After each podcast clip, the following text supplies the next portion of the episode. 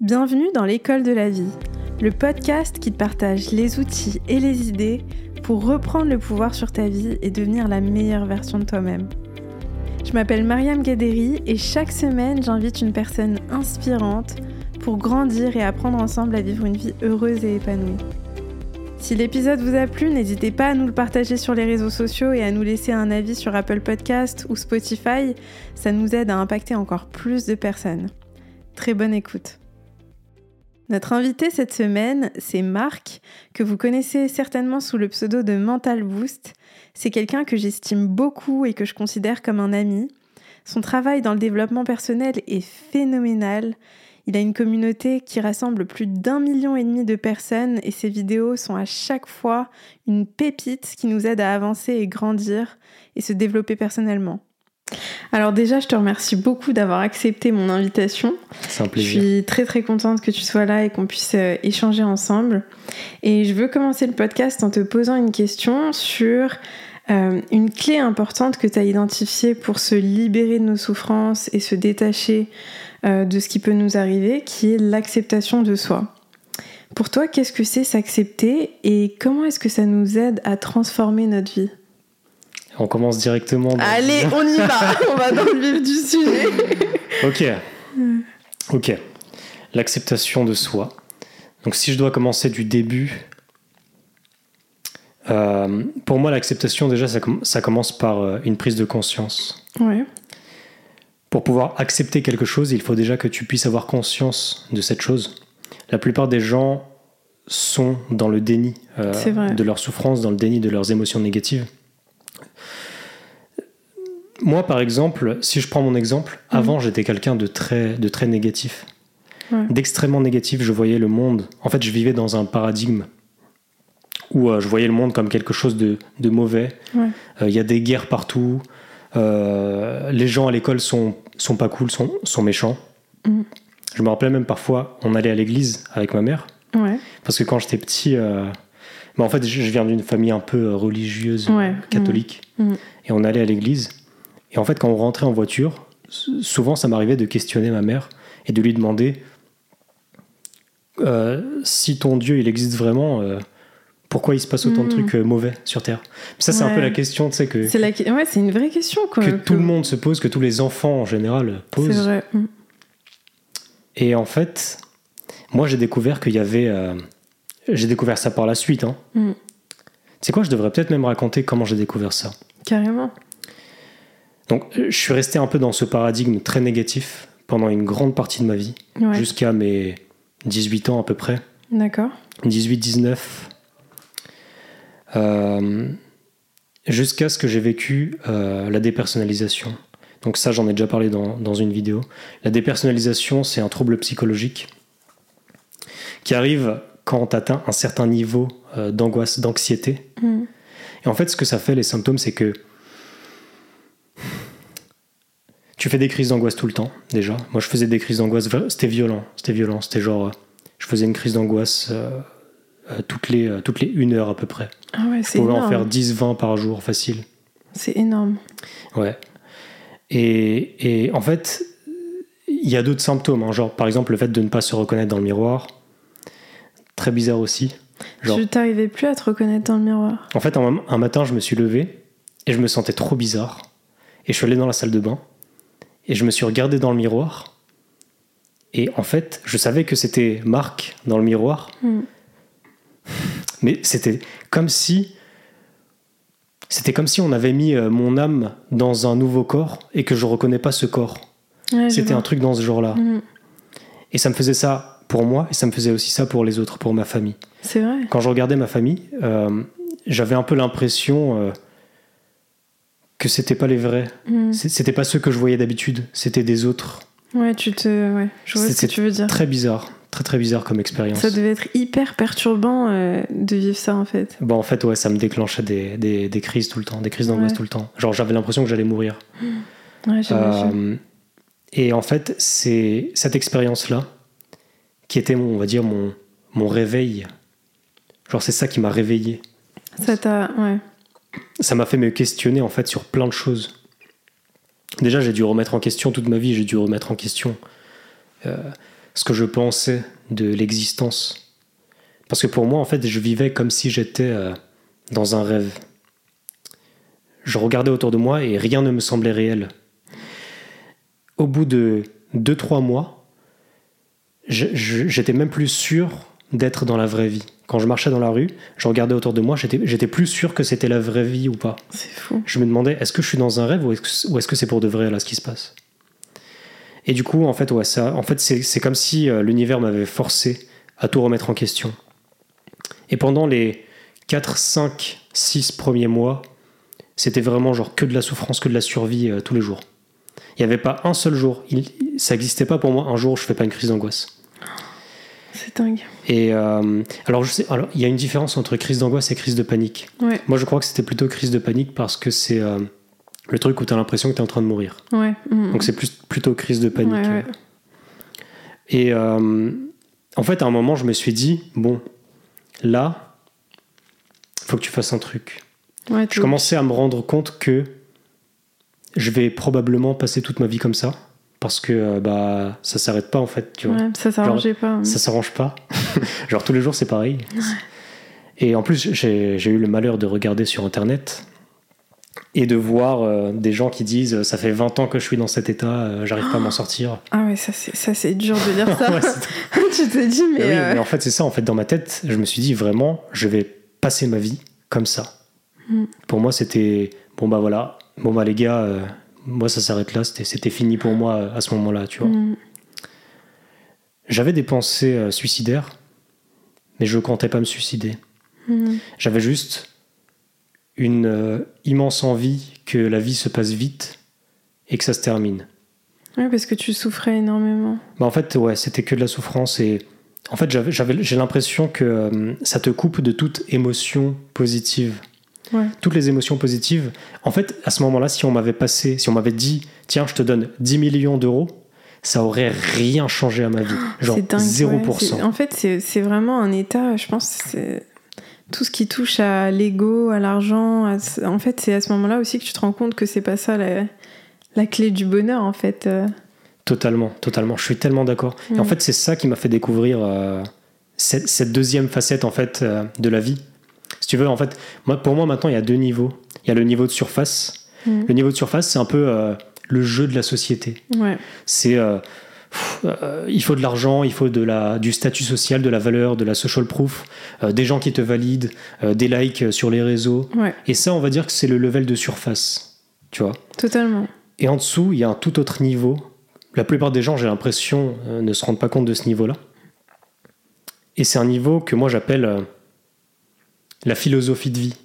D'accord. La ouais. philosophie de vie, pour moi, d'une personne, tout le monde en a une. hein. Mm. Tout le monde en a une.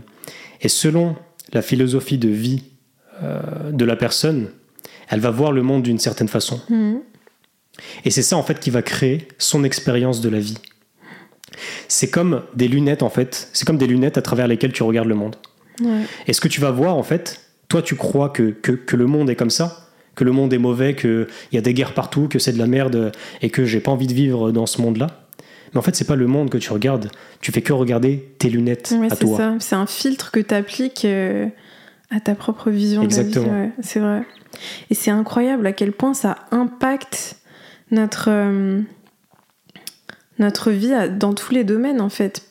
Si on, si on voit la vie avec ce filtre négatif, tout à l'heure tu disais que tu avais longtemps été euh, persuadé que tout était négatif, que tout était sombre, Mhm. etc. Et quand on regarde la vie avec ce filtre-là, avec ces lunettes-là, on va forcément trouver que du négatif autour de nous. Et d'ailleurs, je sais pas si tu as entendu parler de ça, mais dans notre cerveau, on a un système qui s'appelle le système euh, d'activation réticulaire. Et c'est fou, c'est un peu comme un... C'est justement, ça fait cet effet de filtre où tu vas trouver dans ton environnement ce que tu recherches. C'est incroyable. Et en fait, c'est la même chose finalement quand on voit tout de façon négative ou de façon. Si on veut voir du positif, on va voir du positif et. Ouais. C'est drôle que tu parles de ça parce que en venant ici, Ouais. sur le chemin, j'avais pensé à ça. C'est vrai? Et en fait, j'avais trouvé euh, une différence entre, entre deux concepts qui semblent être les mêmes. Donc, Ouais. celui dont tu parles, le comment tu l'as dit, le système, Système d'activation réticulaire. système d'activation réticulaire. Mm. J'avais déjà entendu ce terme, mais en anglais. Oui, le RAS en, en Ouais, anglais, c'est ils ça. appellent ça, ouais. ouais. Ouais.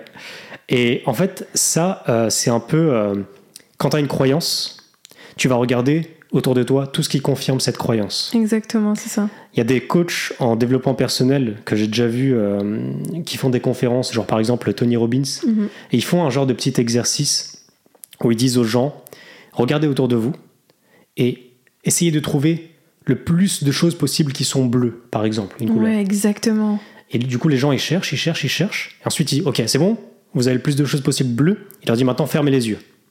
Et ensuite, il dit qu'est-ce que vous avez vu de orange? Et la plupart des gens, en fait, ils arrivent pas à se souvenir de ce qu'ils ont vu d'orange, ils arrivent à se souvenir que ce qu'ils ont vu de bleu. Parce qu'ils étaient focalisés sur cette couleur-là. Exactement, c'est dingue. Et c'est comme. euh, ça m'a fait penser parce que.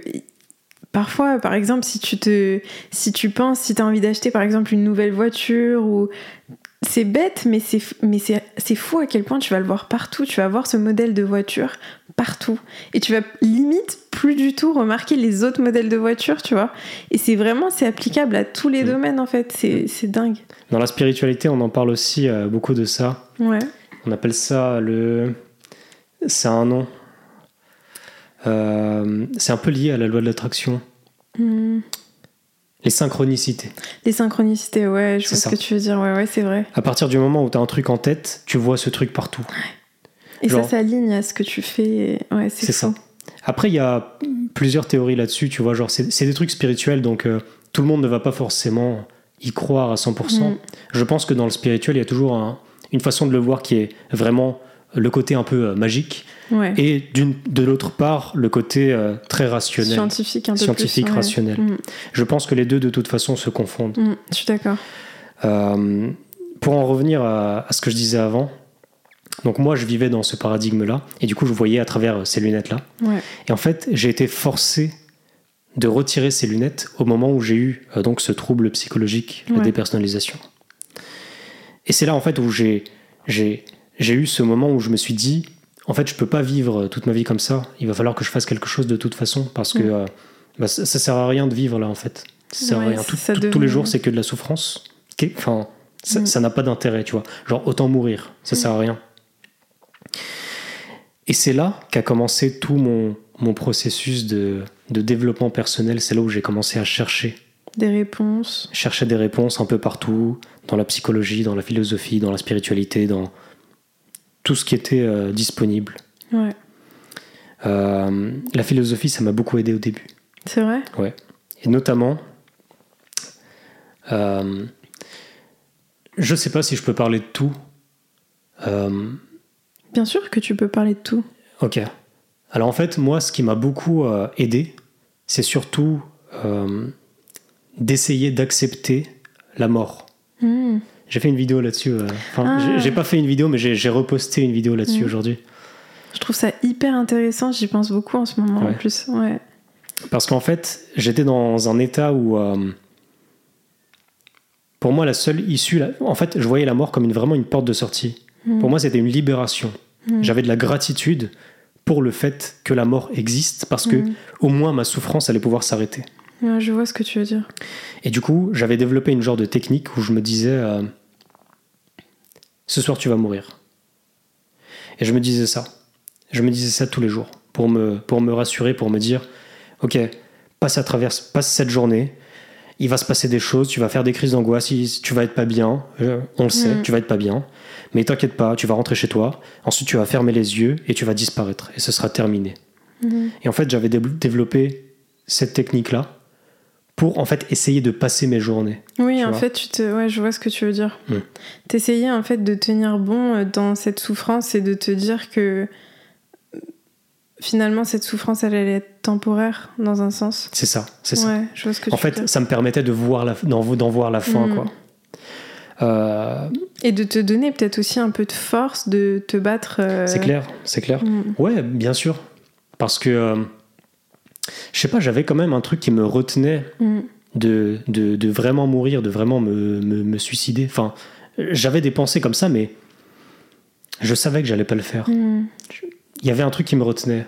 Euh, Tu penses que ce truc, c'était du domaine euh, du spirituel? Franchement, c'est une bonne question. Je sais pas. Je saurais pas dire. En fait, il y avait une forme de, de curiosité.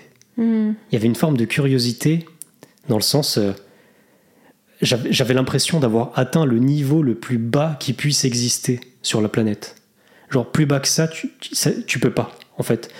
J'avais atteint le, tellement le niveau le plus bas que limite, je sentais une forme de pouvoir parce que je savais que peu importe ce qui va arriver, de toute façon, ça peut pas être pire que ça. Hmm, je vois ce que tu veux dire. Tu vois? C'est hyper intéressant parce que j'ai l'impression que je vois vraiment une sorte de point commun entre. euh, Bah.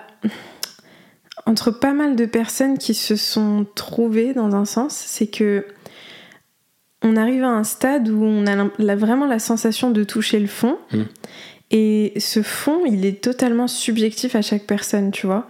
Euh, Peut-être que moi, ma sensation de toucher le fond ou mon fond à moi, il sera différent d'une autre personne, mais c'est toujours cette sensation d'être arrivé au fond du fond et de pas pouvoir faire pire et de se dire, bah, à partir de maintenant, il me reste plus qu'à remonter en fait. Mm. Et en fait, c'est la seule solution que j'ai, tu vois. Et c'est presque dans. C'est très bizarre, mais c'est presque dans cette souffrance que tu te. Tu, commences à te libérer petit à petit parce que tu peux pas. euh, tu, enfin, tout ce qui te fait peur, finalement, ça. Limite, ça. Ça perd son pouvoir puisque tu te dis que là, c'est c'est juste le moment où tu vas pouvoir. euh, bah, changer de version de toi-même, et Mm. tout simplement être en, en transition un peu. Ouais, je comprends. Je Tu comprends, comprends ce que je comprends ce que tu veux dire. Et oui, ça, ce que je suis en train de dire, ça ressemble beaucoup à ça. Mais euh, moi, je, je- ce que j'ai vécu, on va dire, la période de transition, j'ai pas dû, j'ai pas tout de suite vu euh, la meilleure version de moi-même que je pouvais Ah, devenir. bien sûr, c'est clair. Et je pense que la plupart du temps, c'est comme ça. ah de oui, c'est clair, c'est clair. Sur le coup, tu le vois pas. Non, tu le vois pas. Sur le coup, c'est juste euh, dur, quoi. c'est ça, et je pense que c'est important aussi de le dire parce que c'est. euh, je pense que ça aide personne de se dire que t'es censé passer de du pire ou, ou du, du moment où tu te retrouves au, au, au fond du fond à un moment où tu, tu deviens cette meilleure version de toi-même, c'est c'est pas du tout réaliste. C'est clair. Mm. Mm. Ça prend beaucoup plus de temps que ça. Et puis, euh, oui, je pense que, que les gens qui vont nous écouter, ça va les rassurer aussi de savoir que même si là, tout de suite, euh, vous pensez être dans une situation où vraiment c'est la fin, où vraiment c'est la fin du monde, c'est terminé, Mm. euh, il n'y a plus rien à faire, je suis juste dans la merde et ça, ma vie va se terminer comme ça, et bien en fait c'est faux. Mm. C'est faux. Il va se passer des choses, il y a du temps qui va passer, il y a de la vie qui va se passer, il y a de nouveaux événements qui vont arriver, il y a de nouvelles pensées, de, un nouvel état d'esprit qui va se former. Parce qu'on est des humains, et un humain, en fait, c'est putain de solide. Mm, Un humain, c'est pas un truc en sucre, tout fragile, qui à la première occasion va s'effondrer. Mm. On est beaucoup plus puissant et beaucoup plus fort que ce qu'on pense. C'est tellement vrai. Je Mm. suis totalement d'accord avec ça. On, on sous-estime énormément notre euh, résilience, en fait. Et en fait, au bout d'un moment, euh, tu vas t'adapter, tu vas t'adapter, tu vas trouver des techniques. Comme moi, j'ai trouvé des techniques Mm. qui étaient, euh, tu sais, genre, euh, enfin, tu dis des trucs comme ça. Socialement, c'est pas socialement euh, le truc qui est, on va dire, la chose à faire, acceptable, tu vois. Mm. Genre, les gens, ils vont dire, mais non, mais il faut essayer de rester positif et tout. Et c'est pour ça que moi, j'ai un, un peu un problème avec la, la, la pensée positive Mm. essayer de rester positif. Ça me pose un peu un problème. Alors, explique-moi ça parce que je trouve ça très intéressant. Il y a une sorte de. Justement, j'avais parlé de ça à un moment donné parce que je parlais de positivité toxique. Je sais pas si tu penses à la même chose, mais hyper curieuse de savoir ce que tu en penses. Pour moi, en fait, ça te met dans une forme de déni. Mhm. Ça te met dans une forme de déni euh, où, euh, en fait, c'est de la mauvaise foi. C'est. Je vais essayer de faire semblant d'être positif, mais au fond de moi, dans mon cerveau, au fond, au fond de moi, je sais que je suis en train de me mentir à moi-même. Je suis pas du tout bien, il y a rien de bien là qui se passe. Pour- pourquoi j'ai aucune raison d'être positif? Pourquoi je vais être positif? Ouais, c'est ça. Genre, non, ta gueule, j'ai j'ai pas du tout envie d'être positif là. Hmm. Tu sais, c'est dingue ce que tu dis parce que ça me vraiment. Et même souvent dans, dans, dans ta perception des choses et dans ce que tu dis, ça me fait vraiment penser à, aux thérapies euh, d'acceptation et d'engagement et à Stephen Hayes qui parle de ça et qui dit justement en fait la clé c'est de c'est d'accepter ces moments euh, de négativité, de pas essayer de les de les nier, de pas essayer de les de les rendre justement positifs, mais de pleinement les accepter, les accueillir. Et c'est comme ça justement que tu vas pouvoir naviguer ces moments-là avec plus de un peu plus de, de sérénité et de bien-être en fait. Pour moi, l'acceptation, c'est le plus grand des pouvoirs. Mm. Il n'y a pas de pouvoir plus puissant que celui-là, pour l'instant, que, en tout cas de mon expérience à moi, que j'ai découvert pour l'instant. Euh, le truc que j'ai que j'ai vécu, ce qui m'a permis de m'en sortir, c'est l'acceptation. Mm. Et même encore plus que ça, en fait, j'ai découvert qu'il était possible de se sentir bien au, au sein du malheur. Même dans une situation où tu es malheureux, où tu as l'impression que ta vie est finie, où c'est la fin du monde. Si tu as, si t'as cette capacité, tu as ce pouvoir, tu arrives à ce stade où tu es capable d'accepter ta réalité, peu importe ce qu'elle est, sans essayer de la contrôler, sans essayer de la changer, sans essayer de te dire non mais il ne devrait pas se passer ce qui se passe là. Il y a quel- quelque chose qui devrait avoir lieu mais pas ça. Mm. Sans y résister en fait. Sans y résister, c'est ça. Mm. C'est l'état de non-résistance.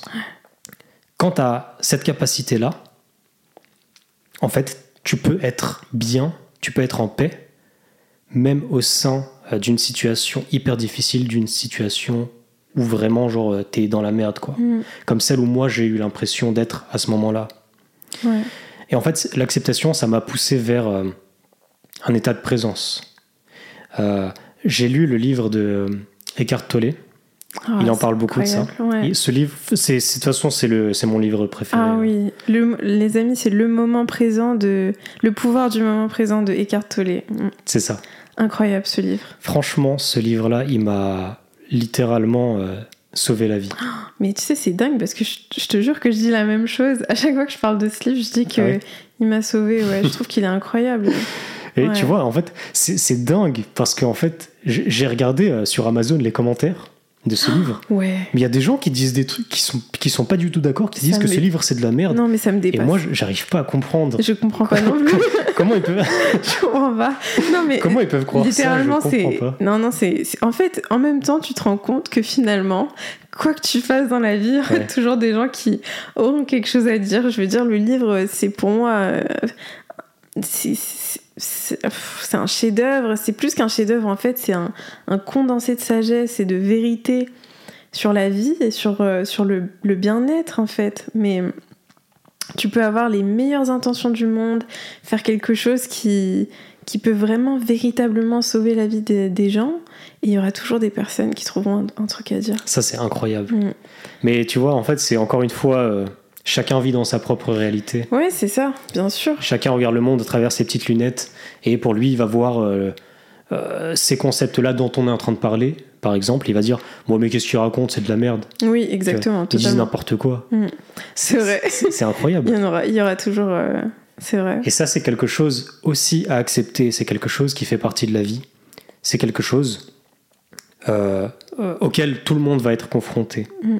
Les- tout le monde ne va pas nous comprendre, tout le monde ne va pas forcément euh, voir la même chose que nous, comprendre la même chose que nous, croire la même chose que nous. C'est vrai. Et en fait, il s'agit juste d'autoriser les gens à être tels qu'ils sont et de pas essayer de les changer. Dès que tu essaies de changer quelqu'un, en fait, tu fais fausse route. T'es encore en résistance, en fait. tu es en résistance. Et euh, et, euh, il y a un truc aussi avec les croyances, c'est que à partir du moment où toi tu as une croyance à propos d'une chose, il y a un truc où on n'est pas à 100% sûr de nos croyances, tu vois. Mm. Ça va, ça va bien plus profond, ça va bien plus profond que ça. Parce que quand on a une croyance euh, qui est importante pour nous, on est identifié en quelque sorte à cette croyance. Elle fait partie de notre identité. Mm, Et du coup, si quelqu'un la remet en question, ça, c'est tellement. on a l'impression que ça touche directement notre personne et Elle que nous euh, attaque, elle nous attaque. Exactement, on se sent en danger. C'est tellement vrai, ça. C'est dingue. Et du coup, on se sent l'obligation de se défendre. Exactement, on, Mm. on se met sur la défensive. euh, Exact. C'est très très vrai, c'est quelque chose que j'ai pas mal observé et je trouve ça.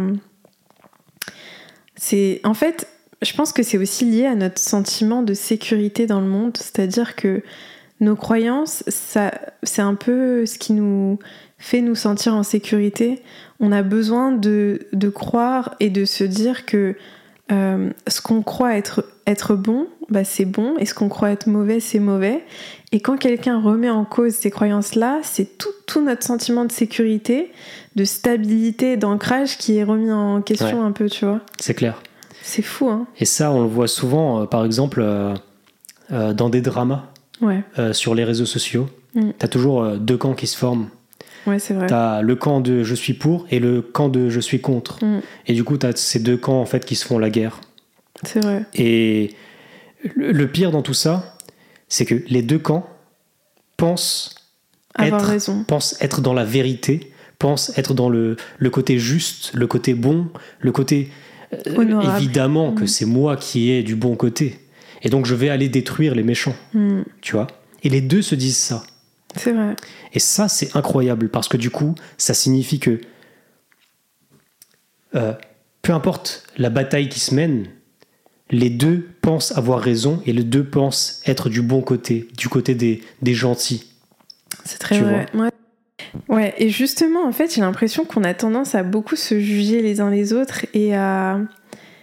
Et justement à rentrer dans une sorte de division où on est divisé des autres. Il y a, comme tu as dit, il y a plusieurs camps et c'est quelque chose de finalement hyper nocif parce que quand on se sent divisé des autres, je trouve que ça crée aussi une division à l'intérieur de nous-mêmes. Ce, cette, cette habitude de juger, de catégoriser les gens de bons ou de gentils ou de méchants, ça, ça crée vraiment quelque chose de, de très nocif. Je sais pas ce que t'en penses, mais j'ai l'impression que le, vraiment le jugement, c'est une vraie. Arrêter de juger, c'est une vraie clé pour se sentir beaucoup plus en paix avec soi-même. Mais je sais pas pourquoi on le fait autant, à ton avis. Alors, moi, je vais te donner mon point de vue là-dessus. Euh, pour moi, c'est assez simple. Chaque bataille qu'on mène à l'extérieur, c'est une bataille en fait qui existe à l'intérieur de nous. Hmm. Euh, sinon, en fait, on se sentirait pas l'obligation de euh, faire la guerre pour prouver que non, c'est mon point de vue le vrai. On, on se sentirait pas obligé de faire ça. Euh, Quelqu'un qui sait à l'intérieur de lui une chose, il n'a pas besoin d'essayer de la prouver à tout le monde. S'il a besoin d'essayer de la prouver à tout le monde, c'est qu'il n'en est pas sûr et c'est qu'il a peur que sa croyance ne soit pas vraie. Exactement, en fait, ça vient de la peur. Tu vois ce que tu viens de dire, c'est hyper intéressant. C'est la peur qui nous, qui nous pousse à avoir besoin de prouver, de convaincre, de... Et finalement, ça montre une sorte d'insécurité profonde, en fait, chez la personne. Totalement. Et d'ailleurs, attends, ré- répète ce que tu ce que as dit, parce que j'avais un, un autre truc à ajouter là-dessus, je crois. Sur le fait que finalement, on- quand on juge les autres, on se, on se coupe aussi d'une partie de nous-mêmes, puisqu'on est vraiment dans la division, dans la catégorisation de ce qui est bien et de ce qui est mauvais. Et du coup, comment est-ce qu'on comment est-ce qu'on peut arrêter de se... Il y a un autre aspect à tout ça, oui, c'est ça que je voulais dire. Il y a un autre aspect à tout ça, c'est toujours, ça tourne toujours autour de l'ego. Ouais, On a notre, euh, notre ego, et en fait, on vit dans un monde de comparaison où on se compare tout le temps aux autres pour essayer de définir notre propre valeur. Hmm, vrai. Et le fait de donner son avis et d'avoir l'impression d'être du bon côté, c'est comme si on disait au monde Regardez, moi, je suis la bonne personne. Moi, je suis plus intelligent que les autres. Mhm. Moi, je suis plus sage que les autres. Euh, moi, je fais les choses bien. Moi, j'ai de la vertu, j'ai de la morale. Moi, je suis meilleur. Hmm. En fait, ça, ça nous permet de, inconsciemment, de, de montrer notre valeur au monde et de dire, en fait, le message en dessous, c'est Regardez, je suis bon, s'il vous plaît, aimez-moi. Le message en dessous, c'est ça. Ouais, c'est ça. Est-ce que tu penses que c'est lié à. Est-ce que tu penses que c'est vraiment nous qui avons besoin de, de façon aussi viscérale de prouver notre valeur et de recevoir cette euh, approbation? Tu sais où je veux en venir là, Ouais. je pense Ou est-ce que tu penses que c'est plutôt euh, un peu l'enfant blessé qui est en nous qui a besoin de, de prouver ça euh, au monde les- je pense que c'est les deux. Ouais. Je pense que c'est les deux. Je pense qu'il y a une grande part de, comme tu dis, l'enfant intérieur euh, qui n'a pas reçu tout ça, euh, bah, du coup, quand, quand on était enfant. Euh, Il y a une grande partie de ça. Mais c'est aussi un, un moyen de croire, de nous faire croire nous-mêmes qu'on existe vraiment. Ah ok, alors ça j'aimerais bien que tu élabores là-dessus, je trouve ça intéressant. Nous, les humains, on a une identité. Et cette identité, en fait, elle est formée de des trucs qu'on a vécu, de notre conditionnement, de notre éducation, de plein de choses. Il y a une part biologique, il y a une part de, de qui est héréditaire, comme on dit, Génétique qui est génétique aussi. Et en fait, c'est, on est un, notre personnalité, notre identité, c'est un mélange de tout ça. Et nous, on, on- on veut être quelqu'un, on veut exister. C'est vrai. On veut pas, on veut surtout pas découvrir que en fait notre identité c'est pas celle-là euh, qui est la pure vraie solide et c'est comme ça et ça n'aurait pas pu être autrement. Mm. On veut que ce soit celle-là, la vraie. On veut Ouais. que, on veut croire qu'on est vraiment nous. Mhm. Alors que si on regarde plus profondément, c'est pas si vrai que ça, c'est pas si solide que ça notre identité. Mhm. Ça aurait pu être quelque chose de différent si tu avais vécu quelque chose de différent, si tu avais été si tu si étais né dans un endroit différent, si tu avais eu des circonstances différentes, tu aurais été quelqu'un de totalement différent de ce que tu es aujourd'hui. Mais comment tu définis l'identité? Est-ce que pour toi l'identité c'est euh, une sorte d'image qu'on crée de nous-mêmes ou? C'est l'image qu'on a de nous-mêmes, c'est l'image qu'on a de nous-mêmes et les croyances qu'on entretient à propos de nous-mêmes et, à tro- et à propos du monde. Mhm. Quand je dis euh, le paradigme, le paradigme, une, une grande partie du paradigme, donc la vision que tu as du monde, euh, c'est filtré par ton identité, par ce que tu penses être, Mhm. par comment tu te positionnes dans ce monde. Euh, si, je sais pas, genre, toi tu te positionnes euh, comme quelqu'un euh, qui défend la cause animale, Ouais. tu vois. Mais en fait, tu vas voir ta vie à travers le filtre de ton identité. Qu'est-ce que toi tu vas regarder à travers ton filtre? Tu vas regarder, bah, tu vas aller dans un magasin, tu vas voir le, le rayon viande et tu vas dire voilà, bon, encore tous ces animaux qui ont été maltraités, qui ont Ouais. été tués euh, dans, dans une souffrance atroce. Et en fait, tu vas regarder ça tout le temps. Et donc, en fait, toi, tu, tu, tu regardes ça à travers le filtre de ton identité, à travers le, le filtre de, des choses en lesquelles toi tu crois et des choses en lesquelles toi tu es identifié. Mhm. Il y a une différence entre une croyance, une simple croyance dont tu te fous un peu, et une croyance à laquelle tu es identifié. Ouais. Une croyance pour laquelle tu t'en fous un peu, euh, s'il y a quelqu'un qui vient la remettre en question, tu n'auras pas trop de difficultés, tu vois, tu vas pas trop résister. Tu vas dire euh, Ah ouais, ouais, c'est ouais, c'est vrai que ça semble, ça semble correct ce que tu dis. Et tu vas changer ta croyance. Mais un truc auquel tu es identifié, qui fait partie de toi, qui fait Mhm. partie de ton identité, comme la religion par Ah exemple, ouais, ouais, ouais. euh, quelqu'un euh, qui a une religion, il y a quelqu'un, il y a un autre gars qui va lui- venir, qui va lui dire non mais ta religion, regarde, je te prouve par A plus B que c'est faux en fait. Impossible qu'il y croit, il va défendre son truc, et- impossible, tu vois, parce Ouais. qu'il est identifié à cette croyance.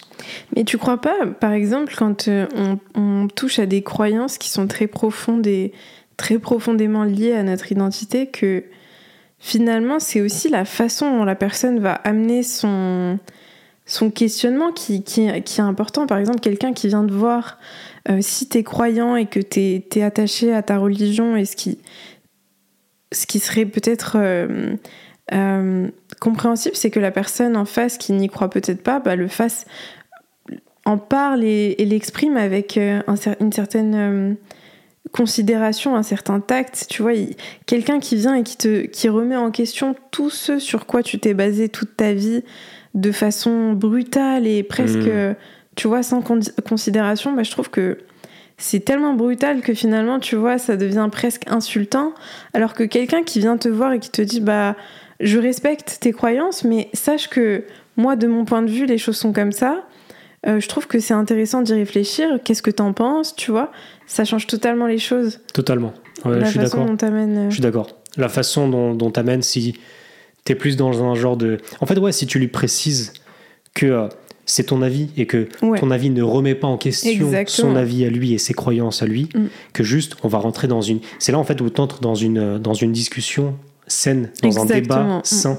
C'est ça. Parce que la plupart des débats ne visent qu'à avoir raison. Exactement, c'est ça.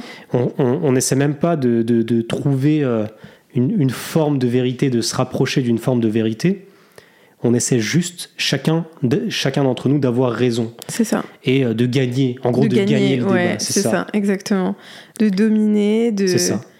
Alors que si, euh, comme tu le disais, on, on entre dans ce genre de débat avec un état d'esprit de on, on- on- on est ensemble, on n'est pas en compétition, on est ensemble et on va essayer de trouver peut-être des similitudes, peut-être des points de différence. Et je sais pas, on va essayer de se rapprocher d'un truc plus vrai ensemble. C'est ça. Là, oui, là pour moi, ça fonctionne bien. Après, évidemment, il faut avoir une personne en face Qui est, qui est suffisamment ouverte d'esprit, qui est Ouais. capable de débattre euh, sur ces sujets-là, qui est capable de, de, de voir le point de vue de la personne avec laquelle elle ça. discute, Mm. et pas de rester bloqué uniquement dans son point de vue à elle. Qui est éveillé. Et ça, ça d'ailleurs, je sais pas ce que tu en penses, mais je trouve que c'est vraiment une clé, d'ailleurs, même dans nos relations de façon générale. La façon dont on communique les uns avec les autres, elle a un impact phénoménal sur la façon dont on va, dont on va vivre nos relations, sur leur, euh, la santé de nos relations finalement. Tu vois, quand tu vas euh, vers un proche et que tu, tu l'attaques et que tu euh, que tu prends pas en considération ce qu'il va ressentir, forcément, bah, la personne en face, elle va se mettre sur la défensive et ça va être une guerre d'ego et une volonté de prouver que l'autre a tort, etc. Alors que quand tu viens, tu te présentes dans la conversation avec une approche euh, simplement vraiment dans, dans le but de comprendre l'autre et dans le but de t'exprimer toi sur ce que tu ressens et de comprendre l'autre, ça change totalement la façon dont les choses vont se dérouler, tu vois. Ouais. Et comme tu as dit, c'est super vrai ce que tu as dit, c'est on est souvent dans ce genre de, de discussion pour prouver qu'on a raison. Au lieu de d'écouter l'autre et de vraiment essayer de le comprendre, on attend que ce soit notre tour pour répondre. On va limite couper la parole, on va essayer vraiment de dominer et c'est que c'est que de l'ego en fait. Hmm, je suis d'accord. Ouais. Euh, Je pense que pour pouvoir euh, faire ça, il faut déjà être euh, suffisamment confortable avec soi-même, suffisamment confortable avec, euh, avec euh, ce qu'on croit déjà. Mm. Et en fait, si tu veux, euh, c'est c'est un état d'esprit. C'est c'est juste un état d'esprit. C'est juste un, un- un petit un petit déclic à, à- à- tout le monde peut, peut prendre conscience de ça, tu vois. Ouais. Euh, souvent, ce qui se passe, c'est que quand ça t'est imposé par quelqu'un, t'as du mal parce que t'as pas envie de te dire euh, Mhm. Ah, c'est lui qui m'a dit de faire ça et du coup je le fais. Ouais, bien sûr. En fait, on préfère que ça vienne de nous. On préfère toujours que ça vienne de nous. Si de base, toi, tu es confortable avec ta vérité, tu penses un truc, tu as une croyance, tu es à l'aise avec ça, et tu es à l'aise pour en discuter, tu es à l'aise pour le remettre en question, pour en discuter avec quelqu'un d'autre. Ouais. Bah là, en fait, ça peut que être sain, de ton côté du moins. Peut-être que la personne en face va encore essayer de te convaincre euh, et de gagner le débat et de gagner le truc. Ouais. Mais si de ton côté, déjà, tu es confortable avec ta vérité et que tu es capable de discuter, déjà, ça va mettre beaucoup plus à l'aise euh, la personne en face. C'est vrai. Et peut-être qu'elle aussi, du coup, vu qu'elle va voir que tu que as cette ouverture, parce que, en fait, l'énergie, ça se ressent. Ça, Et quand, quand tu as un certain état d'esprit, tu dégages une certaine énergie qui se ressent à l'extérieur. Mm. Et la personne avec laquelle tu discutes, elle va ressentir ton, ton ouverture, ton acceptation, on va Mm. dire. C'est vrai. Et elle va être beaucoup plus à l'aise à, à peut-être remettre en question ce qu'elle croit Mm. pour, pour avoir une discussion ouais, plus, plus profonde, plus Ouais. saine, qui amène à quelque chose de nouveau peut-être. Oui, c'est vrai, c'est vrai. Je suis totalement d'accord avec toi. On, on s'est un peu éloigné du sujet de base. Ouais, on s'est un peu éloigné.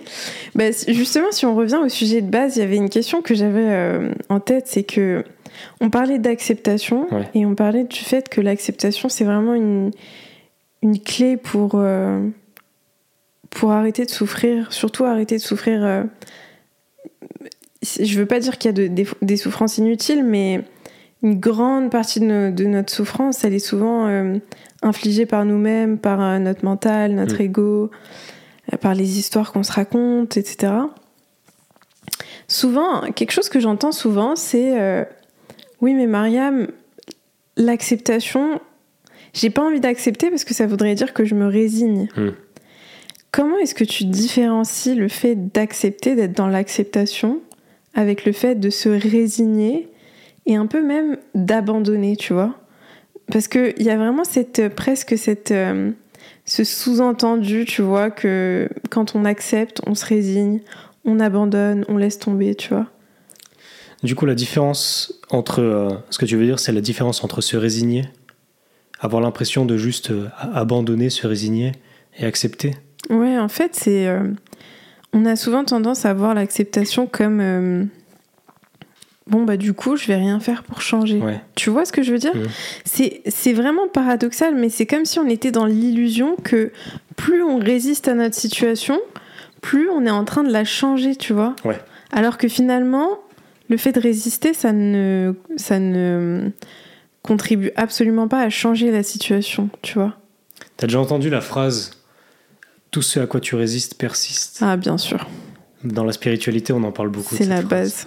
Eh bien, cette phrase est putain de vraie. Mhm, Une situation ne peut changer que si tu l'acceptes d'abord. c'est vrai. Tant que tu n'as pas accepté ta situation et que tu essaies de la changer, il y a peu de chances que ça marche. Mm. Et en tout cas, tu vas beaucoup souffrir dans le processus. Ça vrai. vaut pas le coup. Mm. Euh, c'est ce que j'ai découvert moi du moins. Euh, dans ce que j'ai vécu, la dépersonnalisation, c'est seulement au moment où j'ai accepté, où je me suis dit, ok, voilà, en fait, c'est ça la différence. Mm. Entre se résigner, se dire, bon bah tant pis, euh, c'est la vie, hein, euh, je peux rien faire, euh, et vraiment accepter. Parce qu'il y a plein de gens, en fait, moi par exemple, en coaching par exemple, Ouais. qui me disent Bah oui, mais moi j'ai accepté, mais euh, ça change rien, je me sens toujours aussi mal. Eh bien, ça, ça signifie simplement que t'as pas accepté. Parce que si tu avais accepté, t'aurais pas besoin de changer cette situation. Mhm, c'est intéressant, ouais. C'est, c'est presque dans le. Dans le. Dans le fait de plus avoir, de ne plus ressentir le besoin de changer la situation, que tu te libères C'est ça. de la souffrance, que finalement, en fait, la souffrance que tu avais, c'était dans la résistance que tu mettais à la situation. Peut-être même pas à la situation elle-même, en fait. Si tu acceptes pleinement la situation, tu vas, senti- tu vas ressentir de la peine, peut-être, tu vas peut-être être triste, euh, il va y avoir peut-être de la douleur, mais il va, il va pas y avoir cette couche supplémentaire de souffrance que tu t'ajoutes en résistant à ce qui est en train de se passer. Totalement. Je suis Mm. totalement d'accord. Euh, Il y en a qui font la différence entre la douleur et la souffrance. Ouais. Comme quoi la douleur fait partie de la vie, Tout à mais fait. la souffrance est inutile. Exactement. Et je pense, honnêtement, plus le temps passe, et plus je pense que c'est vrai. Ouais. Je pense que on peut avoir de la peine et c'est totalement normal. Et c'est d'ailleurs ce que tu disais tout à l'heure qu'il faut accepter, il faut, il faut aussi accueillir ces moments de, de douleur, de négativité, on va dire. Ces moments où on ressent des choses désagréables, mais on n'est pas obligé de souffrir, c'est-à-dire qu'on n'est pas obligé de laisser notre, nos mécanismes de, de notre ego reprendre le dessus et nous, nous infliger encore plus de souffrance. Totalement. Je suis totalement d'accord. Et je vais l'expliquer euh, encore d'une autre façon qui, moi, m'a aidé à, à Mhm. le comprendre. Ouais. Ah, en fait, l'acceptation, c'est pas juste accepter ta situation de maintenant. Ça, c'est la, la- la façon simple de voir les choses. Mm. En fait, c'est la façon simple, mais ça rend le truc plus difficile au final. Mm. Moi, ce que je vois, qui est encore plus puissant que ça, c'est l'acceptation de la vie elle-même. L'acceptation de la vie elle-même, qu'est-ce que j'entends par là? C'est j'accepte d'être un être humain qui est arrivé sur cette planète, qui est né sur cette planète, et je décide à partir de maintenant, en fait, c'est comme si je resignais un contrat, tu vois? Ouais. il y a plein de gens qui sont là en mode euh, Ouais, mais moi, j'ai pas décidé de venir euh, sur cette planète. euh, voilà, on m'a envoyé là et maintenant je dois souffrir. Fais chier. Tu vois, il y a des gens. Oui, il y a sûr. beaucoup de gens en fait Mm. qui voient leur- le monde à travers ces lunettes-là. Ils subissent en fait Ils la subissent. Mm. Ils ont l'impression que voilà, bon, il arrive des choses négatives, ils peuvent rien y faire. Bah, Mm. je je suis dans la merde, tant pis pour moi. Tu vois. Mm. Et du coup, ils rentrent dans cet état de victime. Et la première chose, c'est de sortir de l'état de victime. C'est vrai. Et pour moi, ça passe par l'acceptation et ça passe par ok, là je suis maintenant, je suis en train de vivre, j'ai déjà vécu des choses avant, il m'est arrivé des merdes, il m'est arrivé des trucs bien aussi, Mm. ça a été ma vie jusqu'à là. Maintenant, est-ce que euh, la, suite de, de ma vie, je la vois comment? Comment est-ce que j'ai envie de la vivre?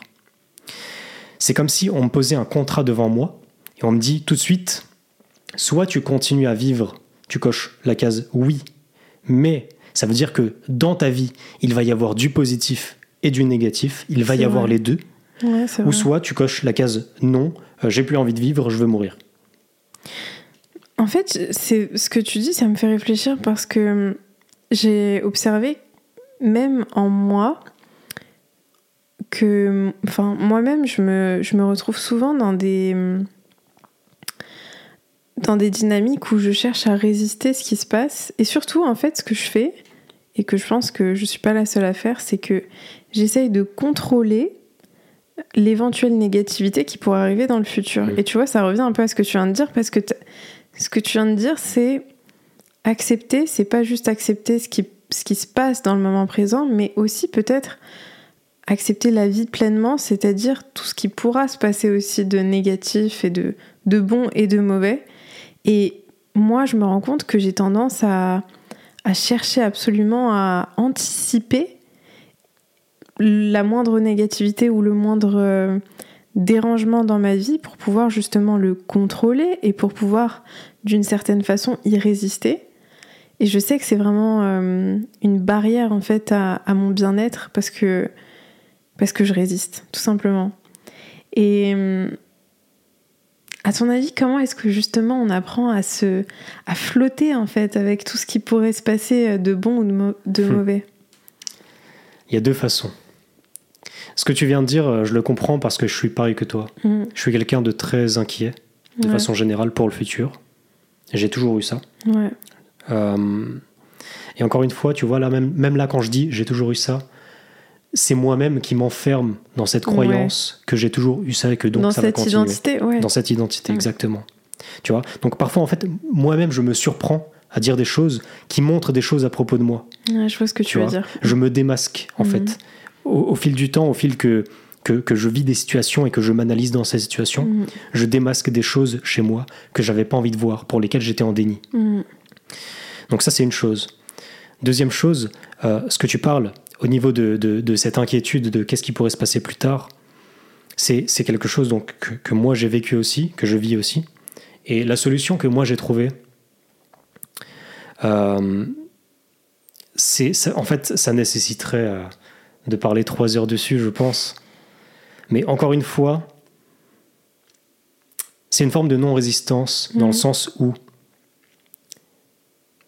je suis né et je vais mourir à un moment. Et moi, je suis quelque part sur cette timeline, entre ma naissance et ma mort.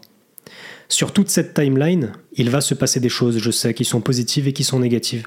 Et il y en a qui sont négatives, qui vont vraiment me faire chier, qui sont vraiment pas cool. Je sais qu'il y en a. Si moi je me trouve, je sais pas, peut-être à, à, un tiers de cette timeline, il en reste encore deux tiers, je sais que sur ces deux tiers, il va y avoir des choses qui vont vraiment me faire chier, Hmm. Peut-être encore plus que ce qu'il y a eu avant. Tu vois, je, vrai. je, sais. Hmm. Quelque part, j'anticipe un peu ça déjà, tu vois. Hmm. Et moi, la solution que j'ai trouvée, c'est que je, les accepte à l'avance. Je sais qu'ils vont arriver. Euh, ça nécessite en fait. Tu les accueilles presque. Tu les. Je les accueille, mais je sais qu'ils, je sais qu'ils vont quand même faire mal. Je sais qu'ils vont quand même faire mal. En fait, est-ce que c'est finalement.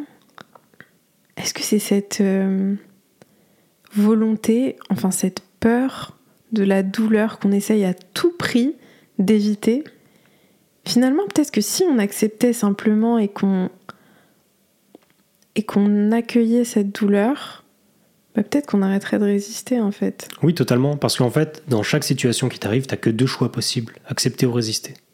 Ouais, t'as que ces deux choix possibles. On croit qu'on fait des choses, mm. on croit qu'on règle la situation, qu'on trouve des solutions, qu'on fait non, c'est faux. Mm. En fait, il n'y a que deux solutions. Soit tu acceptes, soit tu résistes. Vrai. Et c'est pas parce que tu acceptes que tu vas rien faire pour cette situation. Tu mm. vois Genre, je suis à découvert de 2000 euros sur mon compte, je vais pas me dire, oh bah j'accepte, je suis à découvert, ça va rester comme ça. Mm. Je, vais, je vais pas faire ça, tu vois. Ça, c'est juste stupide. J'accepte la situation dans laquelle je me trouve, Tout à fait. mais ça ne veut pas dire que je ne vais pas agir. Oui, ça ne veut pas dire que tu, tu te résignes à rester dans cette situation. Exactement. Mais de toute façon, dans tous les cas, euh, je peux soit accepter, soit résister. Tu mm. vois. Je vais régler cette situation. Dans le processus de régler cette situation, je peux soit la régler en étant dans un état euh, d'acceptation, mm. ou soit la régler en étant dans un état de résistance. Dans l'un, je vais souffrir, dans l'autre, ça va être tranquille. Mm. Il y a un pote à moi qui est l'un des gars les plus intelligents que j'ai connus. Ouais qui m'a dit un jour une phrase qui est restée dans ma tête. Mm. C'était lors d'un voyage, j'étais en Biélorussie avec lui, complètement improbable. Ouais, c'est vrai. Et, euh, et il m'a dit, il m'a parlé un peu de, de, de sa façon de voir la vie. Il m'a dit, moi, je le fais à 100%, et peu importe le résultat, j'accepte. Et ça, c'est une phrase qui est restée, c'est putain de puissant. Quoi que je fasse dans la vie, je le fais à 100%. Je vais pas faire. euh, tu sais, il y a des gens qui sont soit trop spirituels, soit trop superficiels. Mm. Trop spirituels, ils vont juste être dans un état de. Alors moi, je, je me laisse traverser par la vie, Mm. je, je reste dans un état de présence, je médite dans une grotte. Mm. Enfin, sais, genre ce genre de truc-là. Ouais, je Très, trop bien. spirituel, en fait. Et t'as l'autre catégorie de gens qui sont non, moi il faut que j'accomplisse des choses, il faut que je devienne, il faut que, que, Dans que je réussisse. ego, en fait, ouais. Trop dans leur ego, trop dans le, le jeu de la société, le jeu de la réussite, le jeu du succès. Mm. Soit l'un, soit l'autre. Moi je pense que en fait la vérité se trouve dans la fusion des deux. Mm. Comme dans beaucoup de choses en fait. Dans beaucoup de Ouais. choses, c'est souvent la, la deux- la fusion des deux. Nous on n'est pas très à l'aise les humains avec, euh, avec Ouais. le fait que deux vérités qui s'opposent peuvent exister en même temps. Ouais, c'est vrai. Tu vois, on n'est pas à l'aise avec ça. Parce que nous, en fait, on a été à l'école et on nous a appris qu'il y avait une bonne réponse et une mauvaise réponse. C'est vrai. On a été habitué à ça. Alors qu'il y a plein de paradoxes dans la vie. Et en fait, les deux sont totalement vrais. Mm. Tu vois. Et là, en fait, pour ce cas-là, euh, moi, euh, comment je vis ma vie aujourd'hui, c'est que je vais accepter les événements négatifs qui vont arriver. Je vais les prendre. Je vais avoir mal. Euh, quand je dis j'accepte, je suis pas en train de dire que je suis invulnérable à ce qui Mhm. peut arriver. C'est juste que ce qui va arriver, bah, ça va arriver et moi je serai là. Et, et je vais le prendre. Je vais le prendre, ça va me faire mal et je vais me laisser avoir mal Ouais, pendant un certain ça. temps. Mm. Et je vais continuer à agir dans la direction de, de mes désirs, dans la direction où moi j'ai envie d'aller. Mm. Et si tu veux, euh, pour répondre à la question que tu m'as posée, on, on est parti un peu dans tous les Ouais, sens en attendant. Mais c'est en quelque sorte s'abandonner à la vie, s'abandonner à l'univers, faire confiance à l'univers pour t'emmener là où il doit t'emmener. Mm, Peu importe, c'est ça. On a un certain niveau de contrôle. Un certain niveau de contrôle. On ne contrôle pas tout. Ouais. Et les choses qu'on ne contrôle pas, pour lesquelles on ne peut rien faire, moi, simplement, je laisse ça à l'univers. Mm. Je laisse l'univers me guider. S'il m'arrive une situation, j'aime bien croire que cette situation a été posée là pour moi, pour m'apprendre quelque chose à propos de moi, pour me faire évoluer peut-être, ou pas, ou simplement pour me rendre plus conscient, ou peut-être pour m'apprendre l'acceptation. Il y a Mm. plein de raisons pour lesquelles cet événement négatif a pu apparaître devant moi aujourd'hui. Tu vois? C'est vrai. euh, J'ai pas envie de dire euh, il faut en faire quelque chose de positif. Je, je sais pas, je me pose pas la question, je m'en Mhm. fous. Juste, je sais que chaque événement qui arrive, pour moi, moi j'aime bien me dire que c'est l'univers qui l'a posé là, pour moi, Mhm. et pas contre moi. Ah, ça c'est tellement puissant ce que tu viens de dire parce que c'est, tu vois, juste reformuler ça et se dire ce qui se passe n'est pas contre moi mais pour moi, Mm. mais ça change tout en fait. C'est, tu sors de cet état de victime qui subit la vie où tu te dis mais tout se passe contre moi, c'est pas juste, pourquoi moi, pourquoi moi, à ce qui se passe, c'est là pour moi, pour me faire grandir, pour me faire évoluer. Et quand tu penses comme ça, d'ailleurs ça revient un petit peu à ce qu'on disait euh, au début de notre conversation, c'est que ce qui va se passer, tu vas aller chercher la leçon dedans, tu vois. Ton cerveau va limite aller chercher ce qui, ce qui est là pour te faire grandir et pour te faire évoluer au lieu de euh, te- t'enfoncer encore dans cette position de victime. euh. Et ça, je trouve que c'est quelque chose qui on a tellement tendance à rester dans cette euh, victimisation de nous-mêmes que on peut me- même pas concevoir le fait que ces moments d'adversité ils soient là pour nous. Hmm. Hmm. Et c'est c'est dingue. Mais tu vois, euh, je suis totalement d'accord. Et puis, il y a aussi la- le, le fait qu'on vit dans un monde euh, où il y a de la dualité. Ouais. Il y a le positif et le négatif. Et ça, c'est quelque chose d'important à comprendre aussi. Et du coup, qui va dans le sens de ce qu'on est en train de dire là. C'est que, dans tous les cas, pour que je puisse vivre quelque chose de bien, quelque chose de positif, il faut que j'ai vécu son inverse. Sinon, Mhm. je ne peux pas savoir que c'est du positif, sinon je me rends même pas compte. C'est vrai. Une personne qui est née dans une famille riche, on n'a rien à foutre d'être riche. C'est normal pour elles. C'est la Mm. normalité, tu vois. Oui, C'est comme nous. On est né euh, ici, on est en France. Mm. On peut aller euh, descendre à Franprix, acheter euh, un bout de viande et, et manger, tu vois. Il y a des pays où ils ont pas ça. Ouais, Mais vrai. nous, pour nous, c'est normal. On s'en bat les couilles. C'est normal. Bah oui, bien sûr que je vais au magasin acheter de la nourriture, c'est normal. Tout le monde fait ça, tu vois. On s'en rend pas compte. Dans d'autres pays, pour eux, c'est pas du tout normal. c'est vrai Pour eux, c'est un putain de luxe. Pour eux, c'est incroyable de faire Mm. ça, tu vois. Ouais. Et du coup, en fait, ça me fait. euh, désolé euh, de, Non, non, de non. t'interrompre. Euh, en fait, ça me fait me rendre compte que l'aspect, le spectre du positif jusqu'au négatif, il a toute son importance. C'est-à-dire que les choses négatives qu'on vit, ça nous donne la capacité de vivre l'inverse en positif. Donc en fait, on ne peut pas avoir que du positif dans notre vie. Et on est, oui, on est forcé de vivre le négatif pour pouvoir vivre son opposé. C'est, logique en fait. C'est vrai, ouais, c'est vrai. C'est logique. Euh, si j'avais eu que du positif, je me serais même pas rendu compte que c'est du positif. Je, je ne l'aurais pas vécu positivement, si tu veux. C'est vrai. Donc en fait, on peut aussi se dire que les choses négatives qu'on vit, leur but est de nous permettre d'expérimenter leur inverse par la suite. Hmm. C'est intéressant comme point de vue, ça. C'est une, c'est une façon euh, plus élévatrice et plus, plus euh, euh, je pense qui, qui est beaucoup plus utile pour nous de voir les choses en fait. Si tu changes ta perception des choses et que tu les vois de cette- sous cet angle-là, ça, ça devient beaucoup plus intéressant pour ta, ton développement personnel en fait finalement. Et du coup, si s'il y avait un seul conseil, ça c'est une question que j'aime bien poser parce que du coup ça force à réfléchir à, à l'essentiel. S'il y avait un seul conseil que tu aimerais faire passer et qui pour toi pourrait transformer radicalement la vie des gens qui nous écoutent, qu'est-ce que ce serait? Ok. Je vais en prendre un. Ouais. Je sais pas si c'est le, le meilleur, Mhm. mais c'est- je l'apprécie bien. Mhm. C'est simplement... euh, je vais peut-être parler de moi plutôt, Carrément. parce que c'est toujours mieux de donner son Bien sûr. expérience. Je vais pas dire aux gens comment vivre non plus. Mhm. Euh, moi, ce que j'aime bien faire, c'est me voir comme... J'ai atterri dans ce monde. J'ai atterri dans ce monde, je suis un personnage. J'ai j'ai ce personnage-là. C'est celui qui a été mis à ma disposition. Mm. C'est celui-là que je vais incarner pour toute ma vie.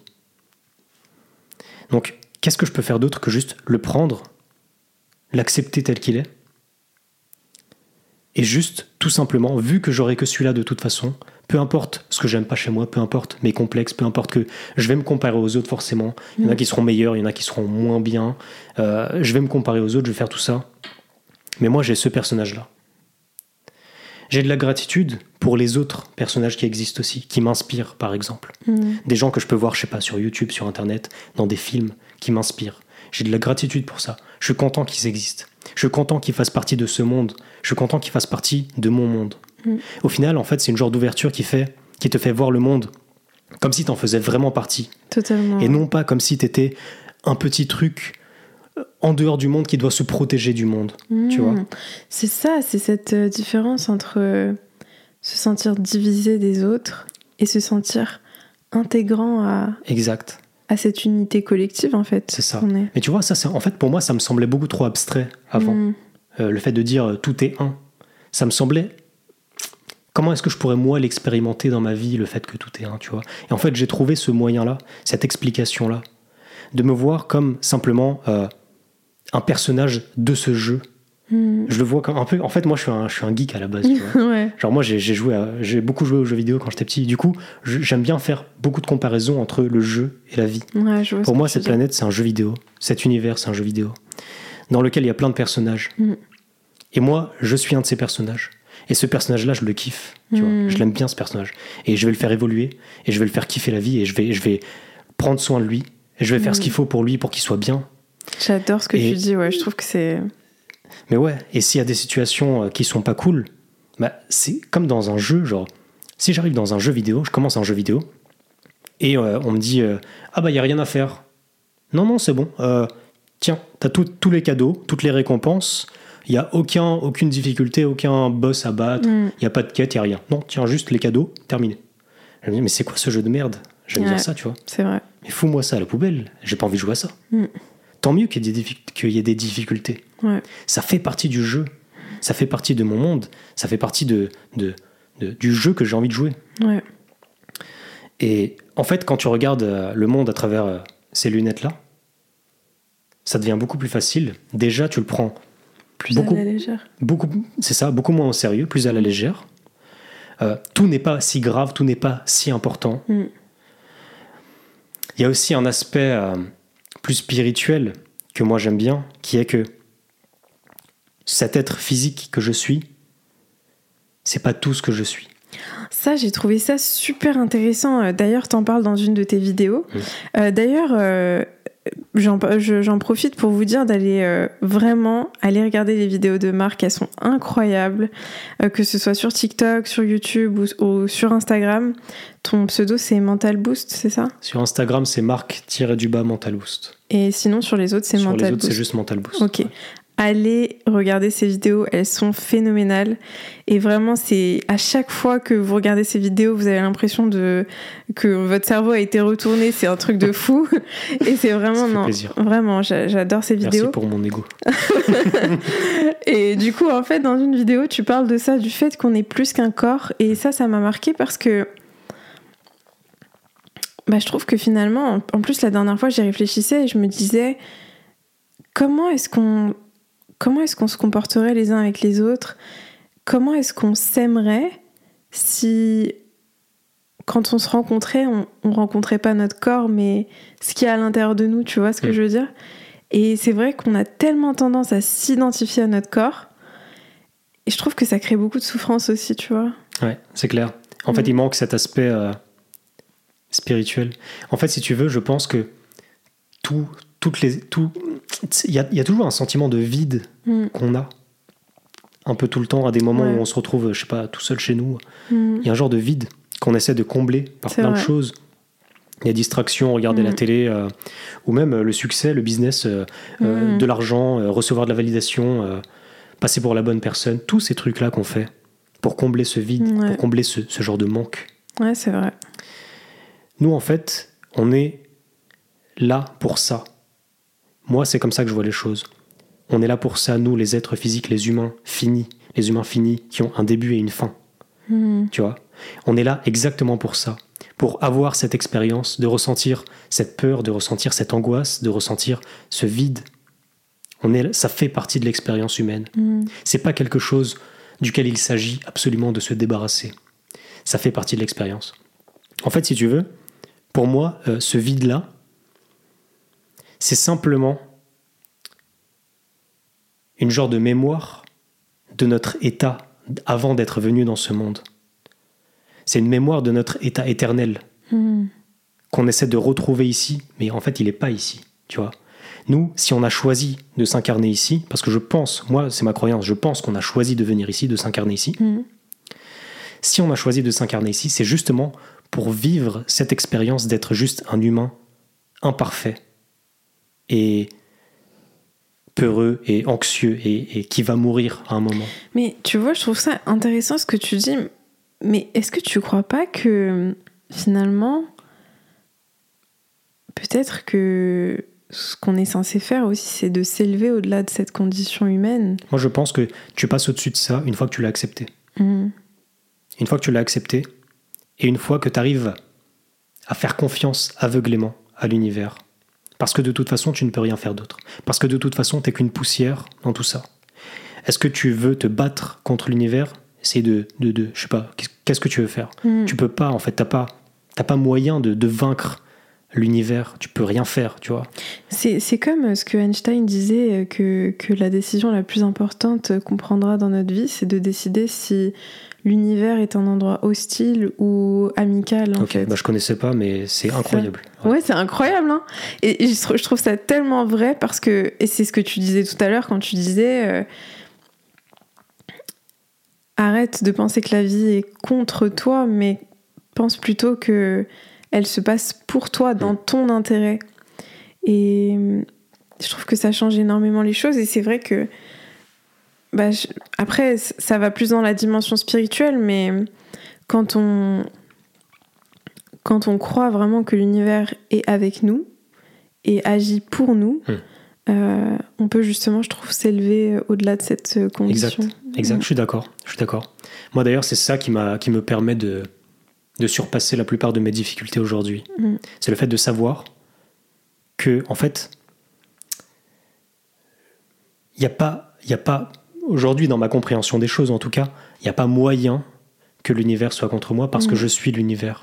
Mm. Tu vois? J'adore ça, ça c'est. Parce que je ne peux venir de nulle part d'autre. Je ne peux venir de nulle part d'autre, tu vois, Ouais. que de l'univers. Mm. En quoi est-ce que l'univers voudrait se faire du mal à lui-même Mm. C'est pas logique, tu vois. Ouais. C'est comme, c'est comme si moi-même je me voulais du mal.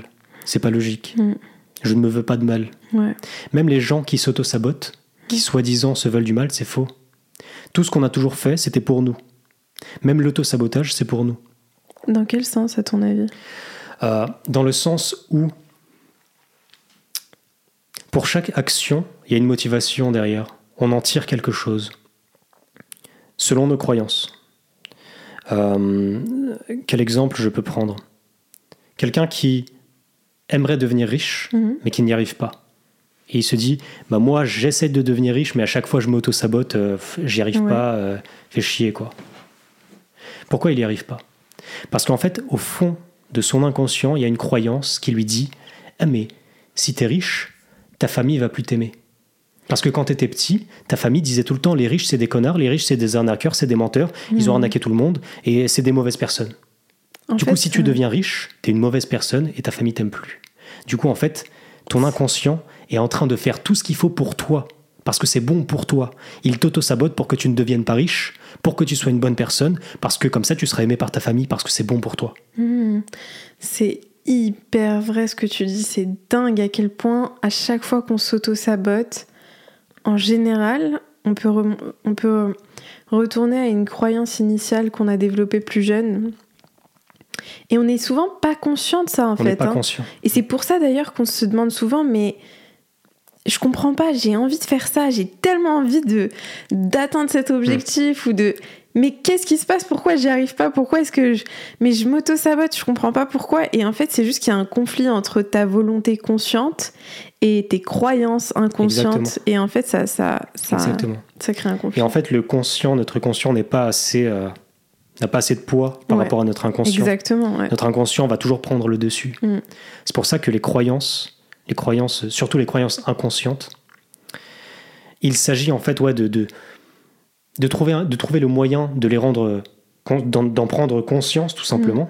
Parce que tant que tu n'en as pas conscience, tu ne peux pas les changer. Ouais, c'est vrai, totalement. Alors du coup, pour euh, terminer le podcast, Mm. j'ai mis en place un petit rituel. Et euh, en fait, je demande à chaque invité de poser une question au suivant. Ouais. Et euh, euh, le dernier invité, Julien Kim, a posé une question que j'ai adorée. Je Ouais. pense que tu vas l'aimer. La question, c'est est-ce que tu peux nous parler d'un événement de ta vie ou d'une rencontre qui t'a qui t'a marqué et qui a changé euh, qui a changé ta vie ou ta vision de la vie? Ok. Alors, du coup, je vais parler d'une rencontre, vu que Mhm. j'ai déjà parlé de, de l'événement, de Ouais. la dépersonnalisation. Mhm. Donc, j'ai rencontré un gars à une soirée. Mhm. C'était le En fait, c'est tout est improbable Ouais. dans, dans cette rencontre-là. C'est un gars que j'avais déjà vu sur YouTube. Mhm. Il avait une petite chaîne. Il avait, je sais plus, 5000 abonnés, un truc comme ça. Mhm. Et en fait, ce gars-là, je l'ai trouvé tellement authentique, mais vraiment à un level que j'avais jamais vu quoi dans Mhm. ses vidéos. Il, ex- enfin, je sais pas, genre, le gars, il était, c'était impossible d'être aussi authentique que ça quoi. Genre, toutes ses émotions, tout ce qui se passait à l'intérieur de lui, tu le voyais, que ce Mhm. soit sa colère, que ce soit ses- sa vulnérabilité, que ce soit les choses à travers lesquelles il a dû passer pour en arriver à ce stade-là. Tu voyais tout ça à travers la Mhm. personne qu'il était, tu vois. Le gars, il était ouvert. Il était complètement ouvert. Mhm. C'est comme ça que je le voyais, du moins. Ouais. Je l'ai vu sur YouTube. Aujourd'hui, sa chaîne n'existe plus, donc je pourrais pas vous en parler. Ah mince. Parce qu'il est, il est passé à, à autre chose. Maintenant, il, il vit très bien. Ouais. Tout va bien pour lui. Mais euh, il est passé à, à autre chose. Mhm. Et je l'ai vu, ce gars, sur YouTube. Et je me suis dit, putain, ce gars-là, j'aimerais bien le rencontrer un jour.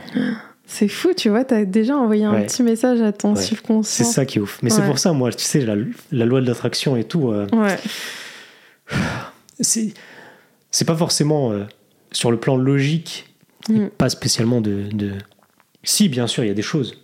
Mais il y a certains petits événements comme ça qui sont trop improbables pour que ce soit logique, tu vois. Ouais, ça peut Même pas, pas. être du hasard ouais, en fait. c'est ça. Mm. Même pas un mois après, j'étais à une soirée Mm. et je, l'ai- et je le vois. Je le vois dans la soirée. Il était en train de parler à des meufs. Ah, c'est pas mal Et ça. du coup, euh, moi j'étais avec des potes et tout, et je le vois, je me dis putain, c'est lui. Ah ouais, c'est lui. Et du coup, je, avec mes potes, euh, enfin, genre, je me suis rapproché un peu de, de lui pour pas le déranger. Tu sais, je voulais pas Mm. euh, euh, aller lui parler comme ça alors qu'il était en train de parler à d'autres gens. J'ai attendu qu'il termine euh, sa discussion.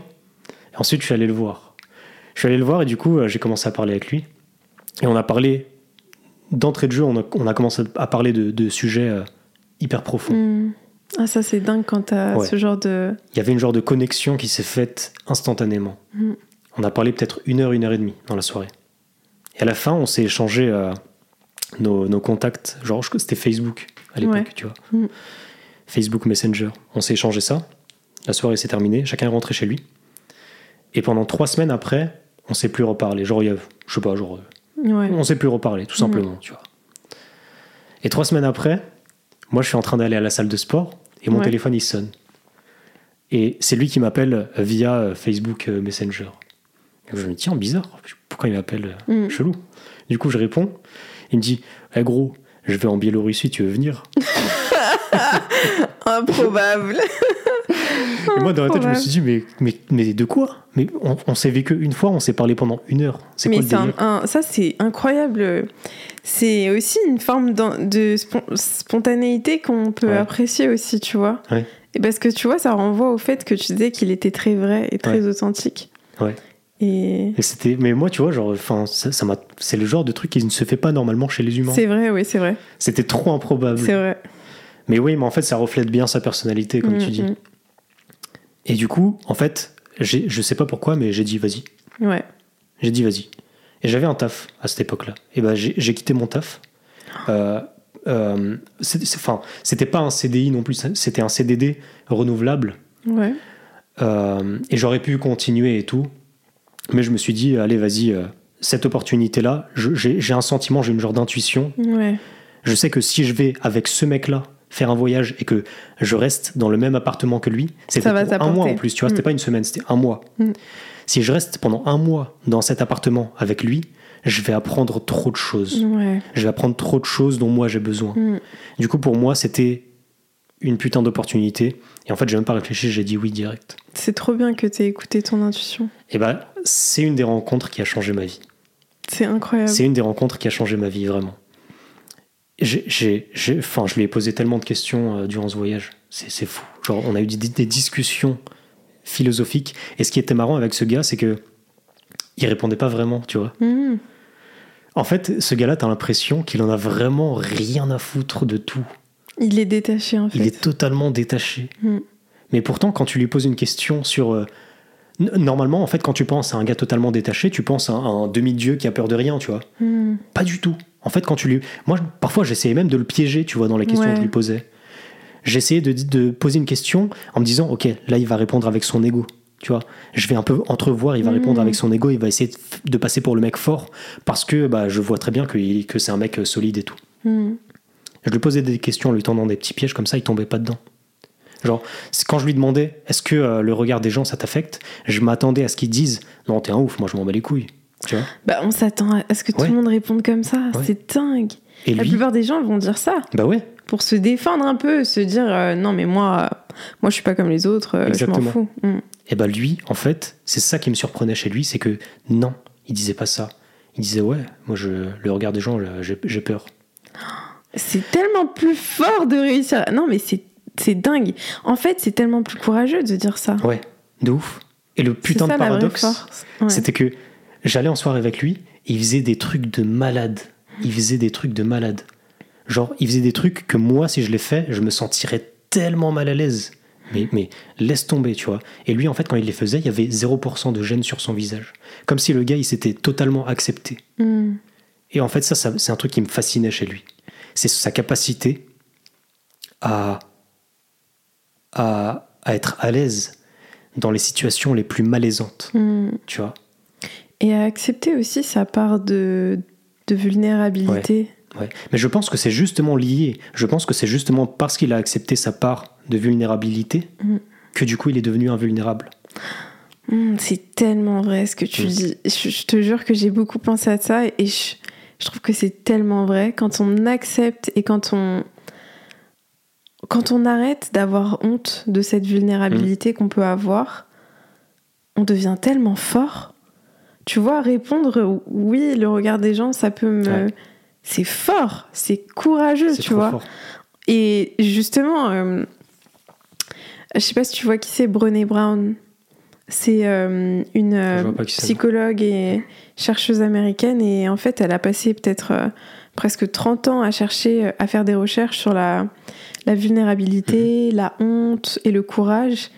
Et elle explique qu'en fait le, la, la forme de courage, enfin la mesure de, du courage la plus pertinente qu'on a, c'est à quel point quelqu'un arrive à être vulnérable. Mm.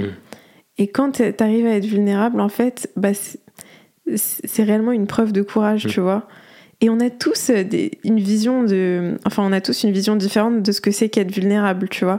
Et ça, franchement, je pense qu'on pourrait en parler pendant des heures. Ouais. De toute façon, toi et moi, on pourrait parler pendant des heures, Ouais, je pense. mais euh, mais euh, en, en tout cas, c'est trop cool. euh, c'est trop Ouais. cool cette question.